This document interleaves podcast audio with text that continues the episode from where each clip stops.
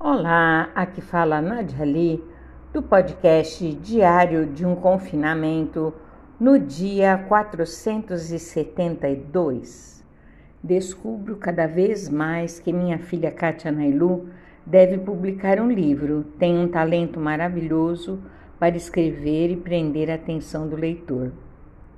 Nós temos muitos dons que precisam ser descobertos Deus nos criou bem direitinho, pensando em cada detalhe.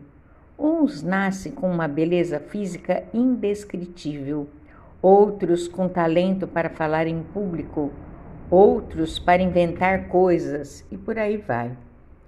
Desde pequeno eu gostava de dançar. O quintal de minha casa virava um palco e eu executava passos diferentes quase sempre tendo um lenço de tecido fino nas mãos. Já na adolescência, o palco era meu quarto, ouvindo sempre a mesma música, que podia ser um clássico ou um rock and roll.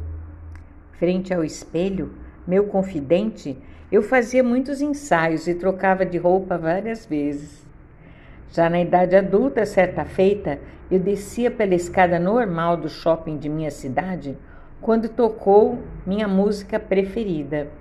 Me contive para não sair dançando muito. Tinha na minha cabeça até a coreografia, mas nós todos vivemos de aparências. E não seria de bom tom uma mulher mãe de três filhos cometendo tal disparate? Muitas vezes nos preocupamos mais com os que as pessoas vão pensar do que com nossa própria felicidade. Já pensou no que te faz feliz? Já pensou? Meus filhos, quando bem pequenos, meus filhos, quando bem pequenos, costumavam conversar com seus amigos imaginários. Era assustador.